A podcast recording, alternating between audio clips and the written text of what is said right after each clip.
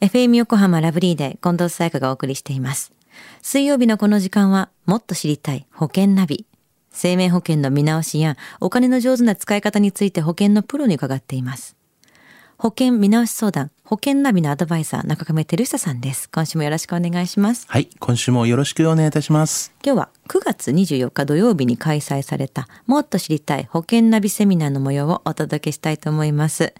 えーコロナのこともあって3年ぶりの開催となったんですよね中亀さんどうでした？そうですよね。本当にあの久しぶりのまあ開催で、んまあ個人的にはねワクワクしていましたけども、うんうんあとはまあリスナーのね皆さんにやっぱりこう直接お会いして、まあいろんな話をね、えーまあできましたし、うんまあ逆にそのリスナーの方からね話をね聞けたっていうのもね、うん本当にとても生の声で良かったかなというふうには思いますね。はい。ではまず今回来てくださった方たちがどんなきっかけでセミナーの参加を考えたのか尋ねた模様をお聞きください。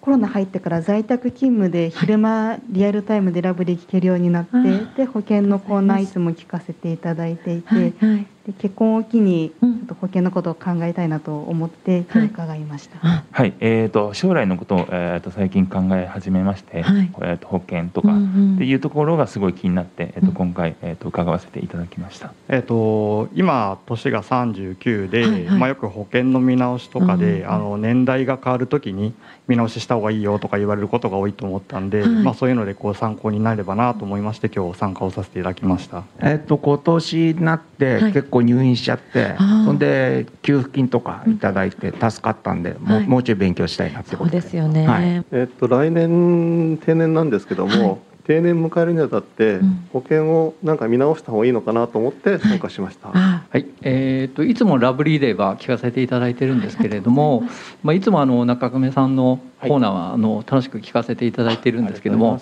あのふとですねもう何十年も保険見直してないなと思ってですねたまには見直した方がいいのかなということで参加させていただきました。さあ中亀さん本当にいろんな方たちが保険体制違う角度でねこう気になっているっていうのは声聞くことができましたよね。そうですよね。うんまあ本当になんかこのいろいろなねこうきっかけがありますし、うんあのまあ誰一人こういうなんか同じようなきっかけがなかったことにですね、うんなんかちょっと改めて、あきっかけってまあいろいろあるんだなっていうね、ねうんそういうなんか再認識をね、あはいのさせていただきましたよね。本当に。うんでは続いてセミナーの最後に参加者の方から出た質問について答えてるパートを聞いていただきましょ貯金を思いっきり全部銀行にう。うん、入れてるんですよ。よね。その保険とかに入れといた方がいいっていうのも分かったんですけど、じゃあ貯金のどれくらいを保険に突っ込んだらいいんだろうってむしろ逆にどこどれだけ銀行に残しておけばいいのかっていう方でもいいですよね。そうそうなんです。すごいなんかどれぐらいのお金が必要になるのかよくわかんない。んですけど、まずまあ一時払いの話で言えば最低200万っていう話になりますんで、うんまず200万がないとそ一時払いって入れられないじゃないですかでそれがあるんであれば、うんまあ一応200万しかないって言って200万入れちゃってあの今後じゃあなんかお金を使う予定があるとか現金がないよってなっちゃいますね。そうそうそうなっちゃったらあんま意味がないじゃないですか。はい。ぱり使う予定がまずあるっていうところが大前提で、まあ先ほど言いましたように塩漬けするような形でまあちょっと置いといてもいいかなっていうんであればそれは保険とかで入れてもいいかなと思いますけどでただどのぐらいかっていうのはそれぞれなんでね、あの人それぞれですから、まあ、仮に1000万ある方が、まあ、200万入れるんだったら800万のこれからいいかなとか、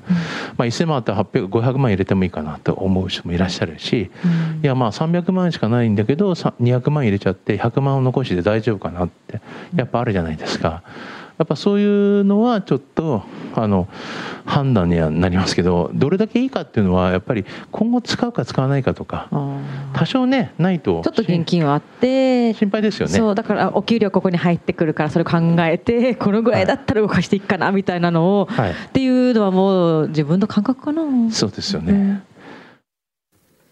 これは円安の今外貨建ての保険はどうなのかという話の流れで日本の利率の低い銀行に預けてるだけあの特にまとまった金額が使用付け状態になっているんであれば利率の良い外貨建て保険を活用するのも手ですよねっていう話をしたことに対する質問だったんですよね。まあそうですよね。はい。あのーまあ先ほども言われた通りね、日本のやっぱまあ銀行の金利っていうのはやっぱりすごいやっぱ低いじゃないですか。もうこれ誰も皆さん知ってると思うんですけども、はいでやっぱりこうあまりにもね低すぎまあ低すぎるっていう形だったので、うんまあそれだったらまあ保険でもまあ良い保険はありますし、うんあのやっぱ今はその保証も取りながらこう運用できるような、まあ、人気のものも、まあ、ありますよということでちょっと紹介した話でしたよねこの話は。どうせ手をつけないんであればこう同じ塩漬けなんだったら置く場所を変えるだけでねちょっと良くなるならっていうことでもありますもんね。そうですよね本当にね。